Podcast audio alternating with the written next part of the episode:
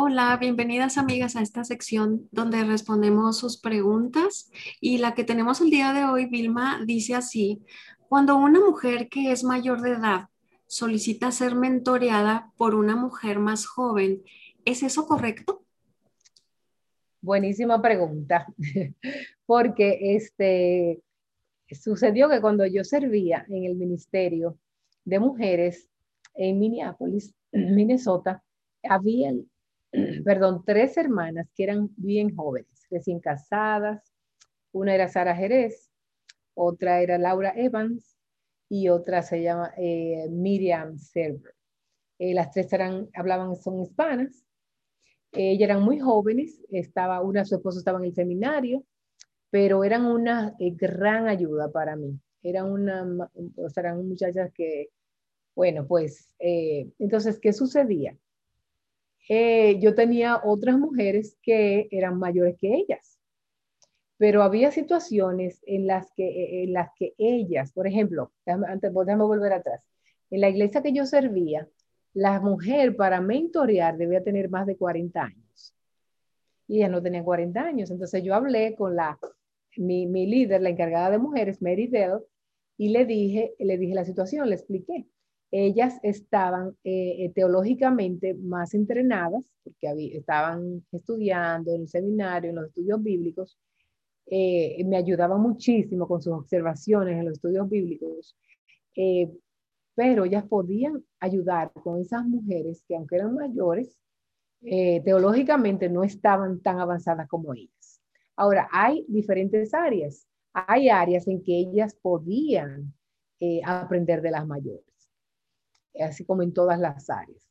Entonces, yo llamaría a eso, dependiendo, ¿verdad? Porque hay iglesias que uno llega y uno es el jovencita nuevo y hay mujeres mayores, entonces hay áreas que yo puedo ayudarles, ¿verdad? Como la teoría, vamos a decir, de la teología, del estudio bíblico, pero en la práctica, en la experiencia, eh, entonces yo tengo que aprender mucho de ellas. Sería una necedad decir, yo no necesito a las mujeres mayores, ellas no han estudiado, no han ido a la universidad o están, hace mucho que pasaron ya esta etapa. Eh, no despreciemos a las mayores y no despreciemos a las menores. Entonces, sí, yo creo que puede haber, yo daría, por ejemplo, si es teológicamente, yo hablaría más de discipulado, porque mentoreo tiene que ver más con Tito 12 y 13, es amar a los esposos, amar a, amar a su esposo, amar a sus hijos y cuidar su casa. Y, las mujeres mayores debemos modelar eso para las más jóvenes.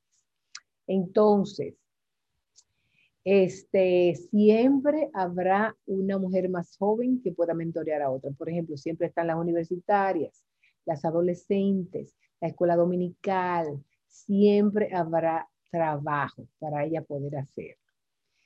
Eh, y yo siempre aprendo mucho de las jóvenes, la teología, eh, la tecnología, eh, lo cool que son las historias. Por ejemplo, ahora que estamos en esta nueva cultura de millennials y todo eso, yo estoy, es desconocida para mí, entonces ella aporta muchísima experiencia. Así que me enseñan el diseño de redes, de Instagram, como tú, Reina, que me enseñas a mí mucho. ¿Qué tú piensas más? Aporta y qué tú piensas de ese caso. Ah, pues mira, yo por ejemplo tengo muchas amigas que son jovencitas y son esposas de pastor de iglesias muy jóvenes, entonces es obvio que muchas veces les sucede esto, llegan personas ya mayores, abuelitas, y pues sí es intimidante quizá en ocasiones el, este tipo de relación en donde ellas les tienen que enseñar, eh, pero ya tienen muchos años en Cristo, tienen una formación teológica y lo pueden hacer, les pueden enseñar a cómo, mira, de esta manera se lee la Biblia, mira, eh, podemos ayudarte a, que aprendas a cómo crecer en tus disciplinas espirituales. Y a lo mejor no van a saber mucho de cómo ser una abuelita piadosa ni cómo es tener 50 años de casada, pero no por eso se van a intimidar. A mí me, encanta el, versículo que dice en primera de Timoteo 4:12, de que ninguno tenga en poco tu juventud, sino sé ejemplo de los creyentes en palabra, conducta, amor, espíritu, fe y pureza. Entonces, es, obvio que si eres alguien que está caminando con el Señor y, tienes el fruto del Espíritu Santo y Dios te ha puesto en una posición de, de este tipo, tienes que ayudar de cualquier edad que haya.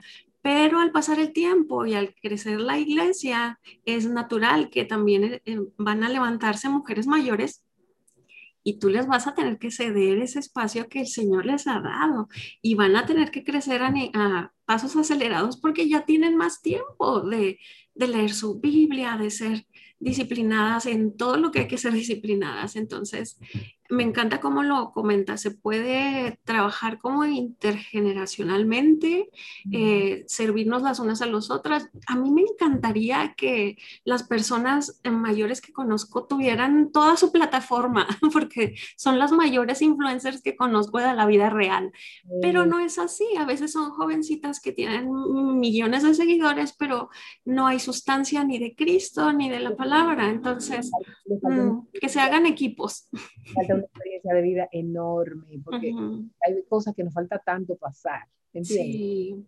Eh, que, que, cómo reaccionaríamos. Este, yo recuerdo siempre que mi pastor en República Dominicana decía que, eh, que el tiempo es la prueba, el tiempo prueba a uno mucho, la permanencia y la perseverancia.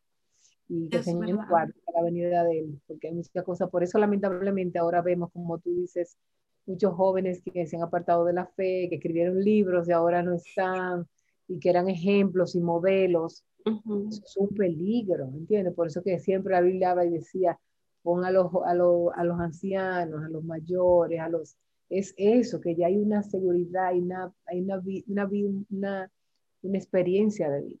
Sí, hay, ha habido una fidelidad y un carácter probado, ¿no? Entonces, yo creo que esa es la meta más de que quién le enseña a quién, entonces me, gustó mucho tu respuesta, Vilma. Muchas gracias y esperamos seguir recibiendo, recibiendo sus preguntas y nos vemos hasta la próxima.